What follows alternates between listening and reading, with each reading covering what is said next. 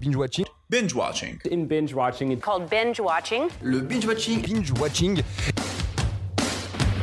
Quand on tire, on raconte pas sa vie. T'aimes bien les omelettes?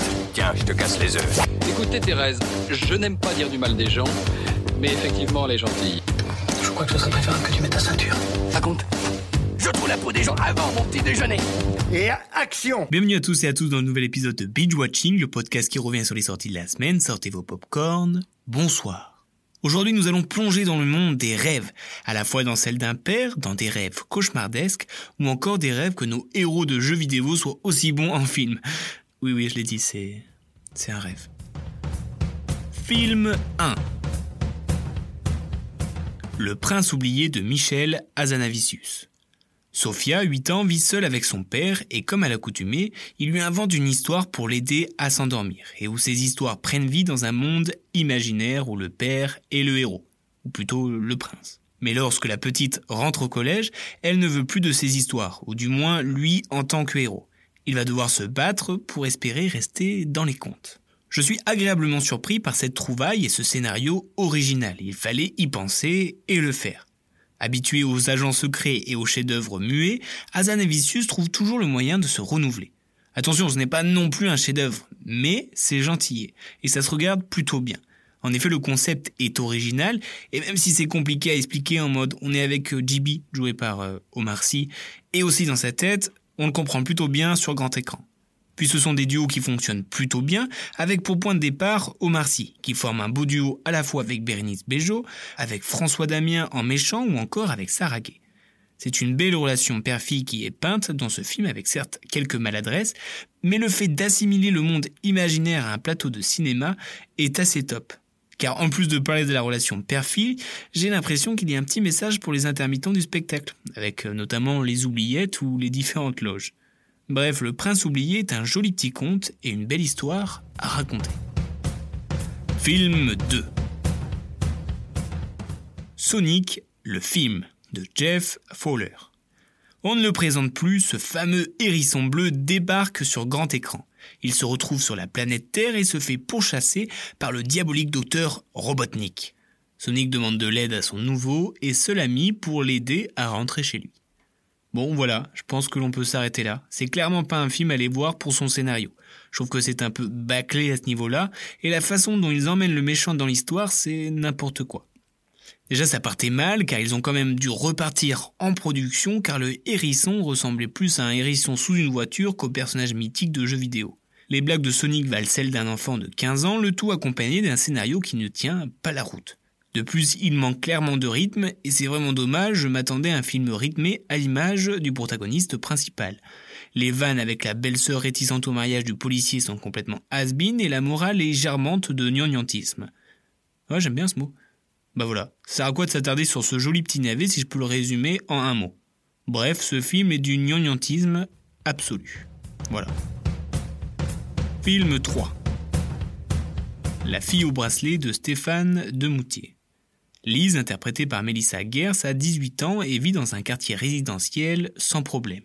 Mais voilà que Lise porte un bracelet électronique car elle est accusée d'avoir assassiné sa meilleure amie.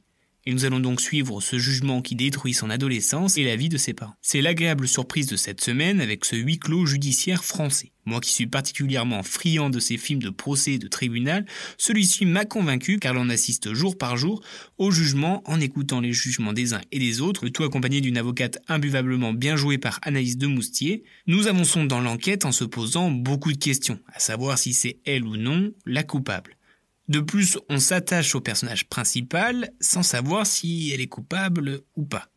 Après, dans la réalisation, il n'y a rien d'exceptionnel non plus, et on y voit une certaine neutralité, tout comme les scènes au tribunal qui sont majeures, qui essayent de garder donc cette neutralité pour que chaque spectateur se fasse son opinion et son propre jugement. Puis ce film décrit la relation parent-enfant. En effet, le couple joué par Rochdi Zem et Clara Mastroianni redécouvre leur enfant à travers ce procès, qui est une réelle épreuve pour eux. Leur peine est très bien jouée. Bref, la fille au bracelet fera de vous un vrai juré. Film 4 Dagmar Island de Jeff Waldo. Un groupe de touristes a gagné un concours sur la mystérieuse île de Monsieur Rourke, qui a le pouvoir de donner vie aux fantasmes et rêves de ses invités. Mais lorsque les rêves deviennent des cauchemars, il n'y a pas d'autre solution que de résoudre ce mystère. Les indices après tout. Conduis à toi mon chou. Quoi de neuf Scooby-Doo? Bon, j'espère que je vous l'ai mis dans la tête, mais pour dire que en plus d'avoir un scénario à la Scooby-Doo, le film est tellement rempli de clichés que je me suis demandé s'il n'était pas une parodie. Mais je sais pas trop ce que c'est, à vrai dire, parce que si c'est un film d'horreur, ça fait pas peur, si c'est un film comique, bah, c'est pas drôle, et on peut continuer encore longtemps. Bon, honnêtement, le début est passable. On se dit, ça peut être pas mal, du moins le concept. Mais bon, on va pas parler du jeu d'acteur. Voilà, la, première moitié du film est encore correcte car il pose les bases et le style horrifique n'est pas encore présent. Et là, c'est le drame. Lorsque les rêves deviennent des cauchemars, c'est un AV qui se profile, mon cher. Rempli de clichés et de dialogues niais et nuls. Rempli d'incohérences en plus, avec une île aussi grande, il se déplace à la vitesse de Sonic. Et ça, c'est fort. Ils ont rajouté de nombreux twists à la fin qui deviennent ridicules.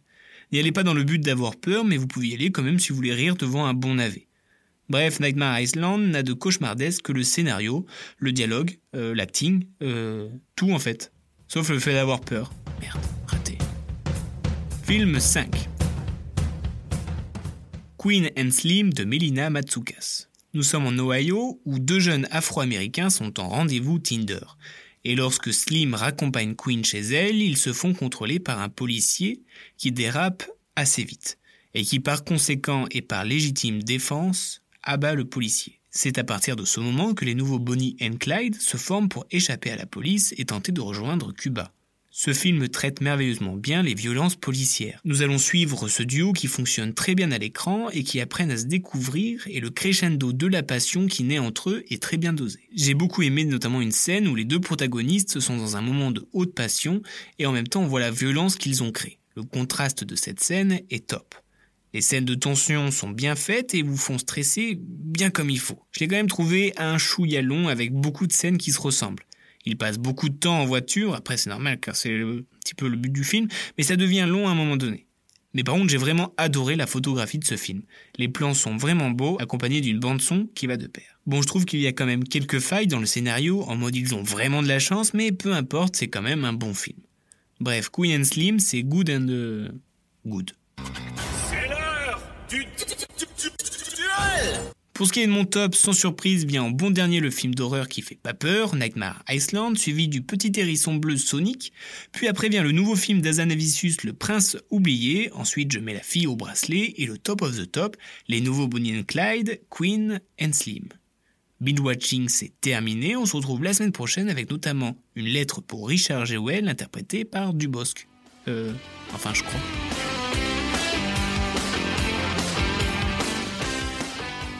Respecte ton avis, mais en tout cas, c'est pas le mien, donc c'est pas le bon. Tu vois ce que je veux dire